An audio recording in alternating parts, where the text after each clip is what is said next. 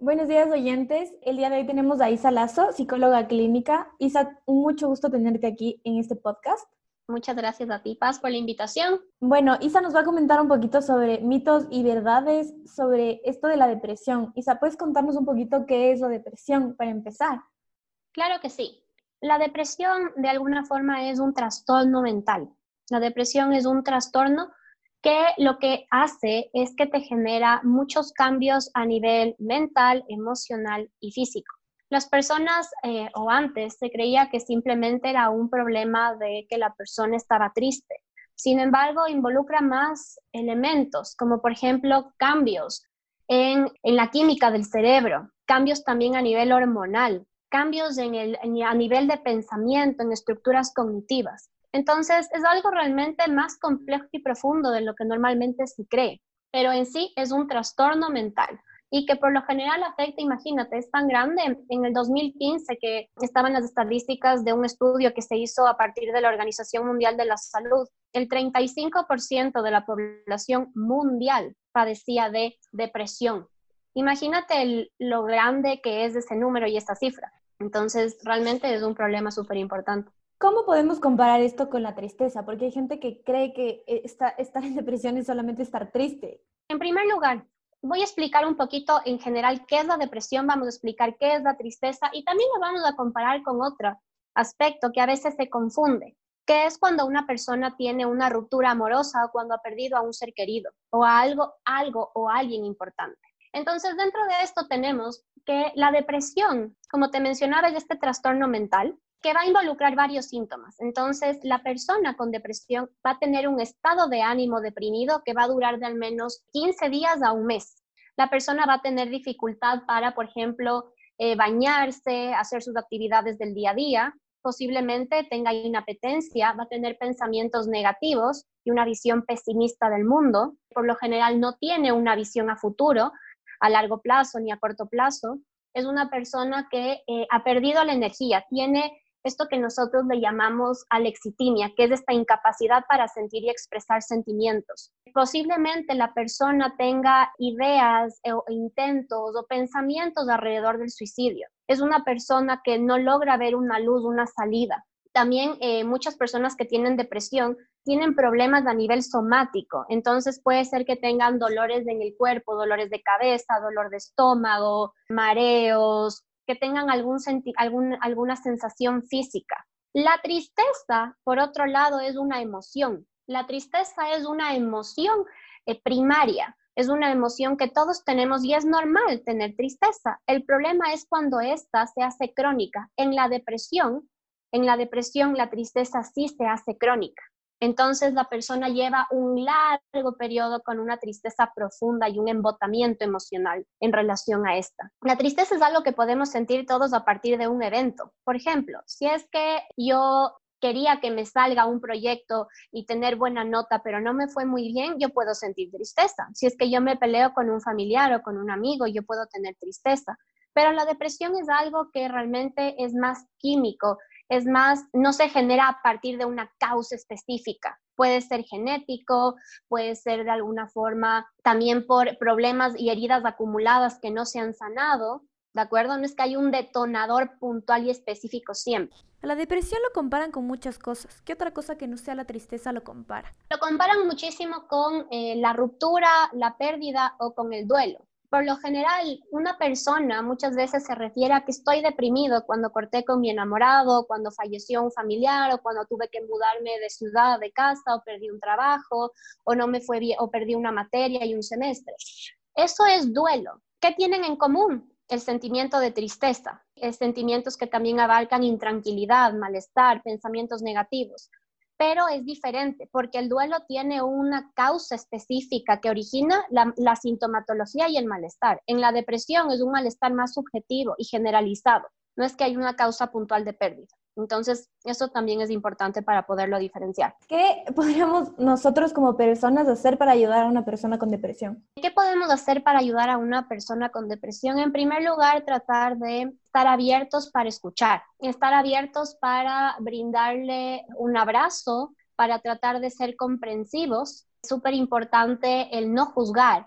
A veces se cree que la persona con depresión simplemente se encaprichó en sentirse así o se le dice, por favor, ya, como, a ver, pon, cara, pon una cara feliz o ten pensamientos positivos, ya mira lindo la vida, pero no pueden, no se dan cuenta de que no pueden. Entonces es importante ser súper empáticos, comprensivos, prestar esta, esta escucha, estar ahí para apoyar, tratar de no tener palabras de que le desvaloricen, sino de motivarle, decirle estoy aquí, entiendo que estás pasando un mal momento, cuentas con mi apoyo, está bien sentir tristeza, dime cómo puedo ayudarte. ¿De acuerdo? Eso es súper importante. Puedes ayudar a distraer, a que tenga conversaciones que no sean siempre a partir de temas negativos. Es muy importante hacer cuando una persona tiene depresión, en general con los de alrededor y esa persona, cuando está atravesando un proceso depresivo, es súper importante en primer lugar entender que esto es algo que ahora es del día a día, es normal, así como yo me puedo enfermar de algún tema físico, yo me puedo enfermar mentalmente. Entonces, así como cuido mi, mi salud y mi cuerpo, es importante cuidar también mi mente. Por lo tanto, así que como cuando pido ayuda, cuando me duele la muela o tengo una gripe o si estoy con dolor de estómago, lo mismo es, voy a pedir ayuda si es que me estoy sintiendo ya por mucho tiempo con toda la sintomatología que te mencionaba al principio de la depresión, que es normal. La idea es entender y romper el tabú de la salud mental y que es normal tener esto y se necesita pedir ayuda, ser comprensivo con uno mismo, intentar eh, hacer esto del mindfulness, que también es súper útil. Y hay cosas sencillitas que se pueden hacer. Intentar, eh, por otro lado, aceptar las emociones que estoy teniendo en el momento. En vez de taparlo, poder, poder expresar, permitirme sentir y buscar ayuda, conversar también con mis familiares, con alguien de confianza. Eso puede ayudar en la primera instancia. Una persona cuando tiene depresión necesita este apoyo de otras personas, pero ¿qué pasa si su entorno no entiende lo que está pasando? Si es que el entorno no entiende lo que está pasando, es importante, si es que puede, buscar una guía de un profesional sea un psicólogo, un psiquiatra o alguien de consejería, pero yo prefiero que sea alguien profesional, un psicólogo un psiquiatra, para que le pueda dar lineamientos de cómo abordar con la familia. Es importante hacer psicoeducación con la familia, ya que cuando la persona entiende, estoy con depresión, estoy atravesando por este proceso y mi familia no entiende y tal vez sigue siendo de alguna forma mm, hostil conmigo o se mantiene esta dinámica tóxica donde hay una falta de comprensión, yo voy a necesitar explicarles y hacer psicoeducación para poder romper cualquier Em, distorsión cognitiva o mental que tengan en su familia con respecto a este tema. ¿Y qué puede hacer la persona con depresión para ayudarse a sí misma? La, la persona con depresión para ayudarse a sí misma es importantísimo. Primero, intentar mantener esta rutina. Puede ser difícil, pero necesitamos mantener una rutina del día a día, ponerse tareas pequeñas, no grandes. Entonces, si es que yo tengo que, por así decirlo, hacer tantos trabajos, ok, no, no, voy a hacer todos los trabajos de una, voy a hacer un trabajo en el día. Si es que, eh, por ejemplo, es importante tener los, los hábitos de higiene, entonces aunque me cueste bañar, voy a intentar bañarme, voy a intentar, eh, no quiero comer tanto porque tengo inapetencia, pero aunque sea, voy a comer una tercera parte. Entonces, es tener hábitos, tener rutinas, poder hacer cosas pequeñas en el día a día te ayudan muchísimo. Eh, tratar de mantener, em, mantenerse activo, hacer ejercicio también puede ayudar bastante. Otra cosa que, que el, el, mantener una alimentación saludable, lo que tú, no sé si es que has escuchado, pero mucha gente dice que tú eres lo que comes. Entonces, sí, para en la depresión también influye mucho el aspecto, el aspecto nutricional. Entonces, tratar de comer y llevar una dieta que sea alta en triptófano, que el triptófano es precursor de serotonina. Entonces puede ser alimentos como por ejemplo pescado verde, quinoa, todas las hortalizas que sean eh, de color verde ayudan muchísimo. El chocolate negro tiene, es alto en contenido de triptófano, los, todos los omegas, los ácidos grasos, entonces las nueces, las almendras, es importante incluir en esta dieta la avena y modificar. es tratar de buscar compañía también. Entonces, eh, apoyarte en los amigos, en la persona que tengas de confianza. Puede también estar en contacto con la naturaleza, al menos intentar ir a un parque, acariciar un perro, un gato, un animal, disminuir el consumo de cafeína no es tan bueno, aunque digan que sí. Esto puede hacer la persona para poder ayudarse en el corto plazo. A las personas que tienen depresión normalmente les medican. Y creo que esto es algo muy subjetivo. Hay mucha gente que piensa que solamente si tienes pensamientos suicidas, pero no creo que es lo único que aborda la depresión, ¿verdad? No. A ver, ¿qué es lo que sucede? Por lo general, cuando una persona tiene depresión, tú tienes, vas a tener una disminución en la producción de la serotonina. La serotonina es el neurotransmisor de la felicidad. Por lo tanto, si es que eh, no estás produciendo serotonina como deberías, tú tampoco vas a tener en funcionamiento tu, de forma adecuada tus, por así decirlo, estos aspectos mentales, estas funciones mentales que se encarga sobre todo el lóbulo frontal. Entonces, cuando tenemos una depresión, baja la serotonina, se afecta mi lóbulo frontal, por lo tanto voy a tener disminución de memoria, de concentración, control de impulsos, lenguaje, atención, regulación emocional. Entonces, la medicación, ¿qué es lo que hace? La medicación te ayuda a estabilizar para que funcione adecuadamente tu sistema. No necesariamente sirve cuando una persona tiene idea, intención o pensamientos suicidas, sino que te ayuda a estabilizar, a regular y hacer que tu organismo produzca, como normalmente debería, la serotonina. Entonces, y tampoco se debería recurrir en última instancia a tomar medicación. Hay gente que tiene, este es otro mito, la gente tiene temor de la medicación y dicen, seguramente voy a tener que tomar medicación toda la vida o la medicación es peligrosa, la medicación es dañina.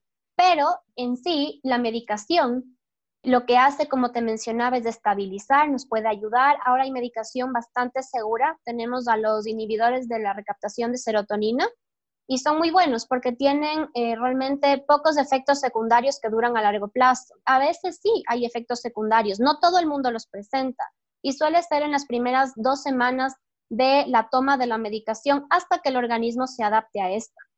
¿Ok? Entonces, esa es otra cosa. Y no porque yo tome eh, un antidepresivo, significa que voy a tener que también tomarlo toda la vida. Eso también es importante aclarar. ¿Me puedas contar todo este proceso de, que la gente piensa que, que, con ir al psicólogo basta? Entonces, creo que eso también puede ser relacionado como un mito. Sí, ¿en qué sentido? Tenemos que evaluar el grado de la depresión. Tú tienes tres grados de depresión. Entonces tienes depresión leve, moderada y severa o profunda. Y dentro de eso tienes tipos, porque a veces tienes depresión psicótica, hay personas que con la depresión se quedan en catatonía, que es un estado donde no se pueden mover. Entonces hay, hay depresión que tiene combinación con ansiedad. Yo necesito evaluar. La idea y el mejor tratamiento en este sentido, que sea un tratamiento en conjunto con un psiquiatra y un psicólogo, dependiendo de la gravedad. Si nosotros tenemos una depresión moderada a severa, yo voy a tener, que para salir adelante más rápido, tal vez que tomar de seis meses, de tres a seis meses, medicación. Tal vez no tenga que tomar más tiempo. Si yo tengo una depresión profunda, yo tal vez tenga que tomar de seis meses a un año. Medicación que obviamente el único que medica aquí en el Ecuador es un psiquiatra, un psicólogo no. Pero el psicólogo sí te ayuda porque el psicólogo te ayuda para modificar tus creencias, modificar tus distorsiones cognitivas, tus pensamientos irracionales. Ayuda a que cambies tus esquemas mentales. Por lo tanto, mientras tú tengas un tratamiento que sea en conjunto, vas a tener mejores resultados, un mejor mantenimiento a largo plazo. Por lo tanto, eh, sí es importante y como te mencionaba, depende de la gravedad de la depresión. Y esto se encarga de evaluar un psicólogo o un psiquiatra la magnitud y la gravedad. Si es que tenemos una depresión leve, si es que es leve, sí pueden ser tratadas solo con un psicólogo y con terapia psicológica. Pero si es que, como mencionaba, va de moderada a severa, posiblemente vamos a tener que buscar la ayuda también de un psiquiatra. ¿Podemos romper el mito de que la depresión nace solamente si te pasa algo malo? Por lo general, la depresión eh, no nace solo si te pasa algo malo. Hay personas, tenemos que entender el contexto que le lleva a alguien a tener depresión. Entonces, posiblemente la persona tal vez no tiene, no, no tiene una buena autoestima, por ejemplo, porque no ha tenido personas a su alrededor que se encarguen y le ayuden para que construya un buen esquema de autovaloración, que se sienta bien consigo misma. Cuando la persona, digamos, no se conoce, puede caer en depresión, porque su organismo lo que le está pidiendo es necesitas conocerte, necesitas saber quién eres, de lo que eres capaz. Cuando la persona siente que no tiene un sentido en la vida y la persona de alguna forma siente que no, no tiene de alguna forma una visión de para qué está aquí, de para qué sirve, cómo es útil, en qué aporta, puede caer justamente en una depresión. Otra cosa porque puede llevarle alguien que ha sufrido maltrato, pero de forma sutil. Ejemplo, que ha tenido negligencia por parte de sus cuidadores, que ha sufrido negligencia por parte de los, los padres o alguien importante, eh, tal vez no es algo tan marcado que la gente lo conoce, pero que me puede llevar a una depresión. No es que no es un tema que de ley tiene que pasar algo, sino que a veces se da por estos motivos y muchos otros. Cuando la persona no tiene límites en su vida, cuando la persona intenta agradar y complacer a los demás, porque eso es lo, así le han criado en sus esquemas mentales. ¿Qué pasa? Y hablamos un poquito del duelo, pero ¿cuál es la diferencia de vivir un duelo y de tener depresión? Porque esto pasó. Primero, el duelo es una reacción natural, adaptativa del organismo. Es una reacción que de alguna forma podemos presentar todos ante una pérdida o una ruptura. Yo le llamo pérdida cuando alguien fallece o perdemos a alguien que queremos, o ruptura amorosa, que tiene más o menos la sintomatología igual. Entonces, ¿qué es lo que sucede? En este caso, la diferencia es que la persona, primero, lo que va a tener, ¿qué reacciones va a tener? Va a tener reacciones de resignación, de negación de lo que está pasando, posiblemente tenga tristeza, tenga ira. Después tiene esta etapa donde dice, ok, ya, acepto, ya perdí a esta persona y después es la de, recuperación y que se restablece el funcionamiento. Hay gente que no logra hacer un proceso adecuado del duelo. Se, se habla de que el duelo dura de tres a seis meses. Entonces, ¿qué es lo que sucede en este caso? La persona puede hacer un duelo patológico cuando pasa de los seis meses. De tres a seis meses se habla que tenemos un proceso de duelo que es normal y después de eso puede hacerse un duelo patológico que le lleve a la persona y sí a tener una depresión. ¿Qué pasa con los niños? Porque mucha gente cree que los niños no pueden entrar en depresión y podemos como romper un poco este mito. Por lo general, los niños sí pueden entrar en depresión. Los niños experimentan de otra forma la depresión. Tal vez no es con melancolía y tristeza, pero sí pueden manifestar este, este problema dependiendo de, obviamente, esto viene por estilos de apego, si es que han sufrido abuso emocional, físico, negligencia y abandono, sobreprotección. Los niños, a pesar de que son muy resilientes, si es que viven en estas condiciones, sí son propensos, solo que van a tener otra manifestación. Posiblemente van a experimentar ira en vez de melancolía, tal vez tengan inapetencia y no se dan cuenta, empiezan a, eh, a comer menos, o a comer más, es un síntoma en los niños de depresión. Otra cosa que les sucede es que dejan de interactuar como normalmente lo hacían con sus compañeros. Puede ser que se tornen irritables la mayor parte del día o solo dejan de hablar. Son síntomas de, pero un niño sí puede tener depresión. Incluso desde bien chiquito. Se habla de que un niño puede tener depresión desde los 3, 4 años. En ese caso, ¿qué se puede hacer? Para ayudar a un niño, ya sean sus papás o los que están alrededor, o el mismo niño que puede hacer como para estar mejor, tomando en cuenta su edad. Ya, ahí es más complicado, porque un niño en sí depende de los adultos. Por lo tanto, un niño posiblemente desconozca lo que le está pasando. Entonces, las personas que pueden darse cuenta son sus familiares, los con los que comparte alrededor, los profesores también la idea sería que ellos observen cambios en su comportamiento, en su estado de ánimo habitual para ver qué está pasando y a partir de eso, qué es lo que se recomienda con un niño como todavía no tiene desarrolladas todas sus facultades a nivel emocional, psicológico, cognitivo ni físico, va a tener que necesitar la guía o lineamiento de un adulto. Pero sobre todo, un niño sí va a tener que ir a terapia. Y, no solo se trabaja con el niño, porque el niño no es del problema, el niño es como una esponjita que absorbe y que está manifestando que hay un malestar y una sintomatología de una disfunción, por lo general, en las dinámicas y a nivel familiar.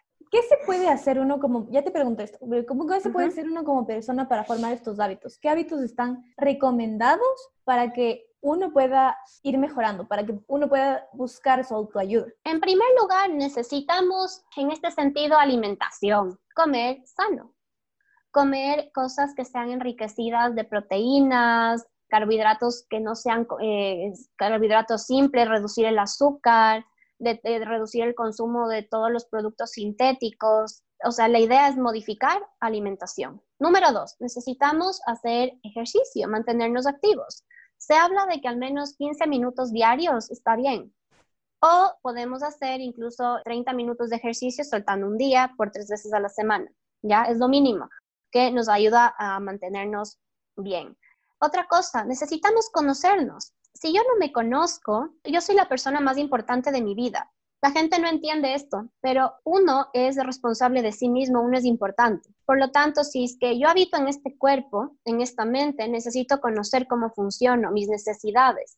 ¿Qué más? Por otro lado, posiblemente lo que necesitamos hacer para fomentar hábitos es el tratar de acudir, yo sí soy partidaria de que acudamos a un psicólogo aunque no tengamos problemas, en general para conversar, para descargar todo este peso emocional, al menos una vez al año puede ser, pero vas y descargas. Tener hobbies, tener hobbies es súper importante porque te mantiene siempre productivo.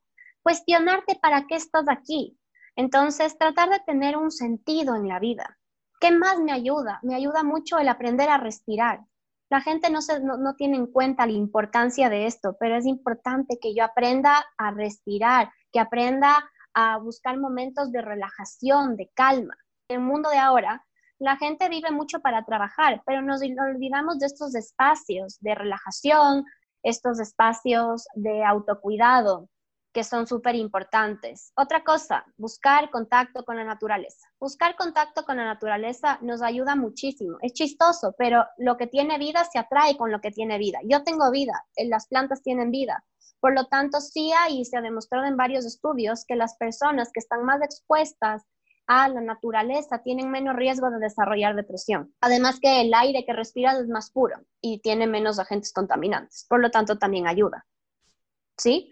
El socializar, mantener relaciones sociales sanas. Mantener relaciones sociales sanas también es muy importante para la prevención de una depresión y conocerse. Pero el mantener estas relaciones con tus amistades, quién te, hace crecer, qué personas te apoyan, gente que te motive a ser mejor. O sea, la idea es rodearte de personas que te motiven a ser mejor. ¿Qué otra cosa podemos hacer? Sobre todo, creo que es súper importante aprendernos a amar. La gente no, no tiene mucha conciencia de esto, pero no amar desde el egocentrismo, amar desde mi esencia, ¿sí? Aprender a quererme es súper importante. Si es que yo me quiero, realmente no voy a desarrollar una depresión. Entonces, eso es importante, tener, aprender a poner límites firmes a las personas, aprender a decir no, nos puede también prevenir de caer en una depresión. Eso se podrían decir que son algunos factores que individualmente, sin ayuda de un psicólogo ni un psiquiatra, lo podemos hacer. Listo, Isa, muchísimas gracias y muchísimas gracias por estar invitado a este podcast. Esperamos tenerte aquí muchísimo más para poder hablar de otros temas que también son muy importantes. Gracias por darnos esta información y este conocimiento para las personas. Te agradezco mucho, Paz, a ti por la invitación. Espero que haya podido ser de ayuda y cualquier cosa que necesites, ya sabes, pueden contar conmigo para cualquier tema en relación a esto. A ti, Isa, muchísimas gracias. A los oyentes, no se pueden perder el siguiente podcast y nos seguiremos viendo. Hasta la próxima.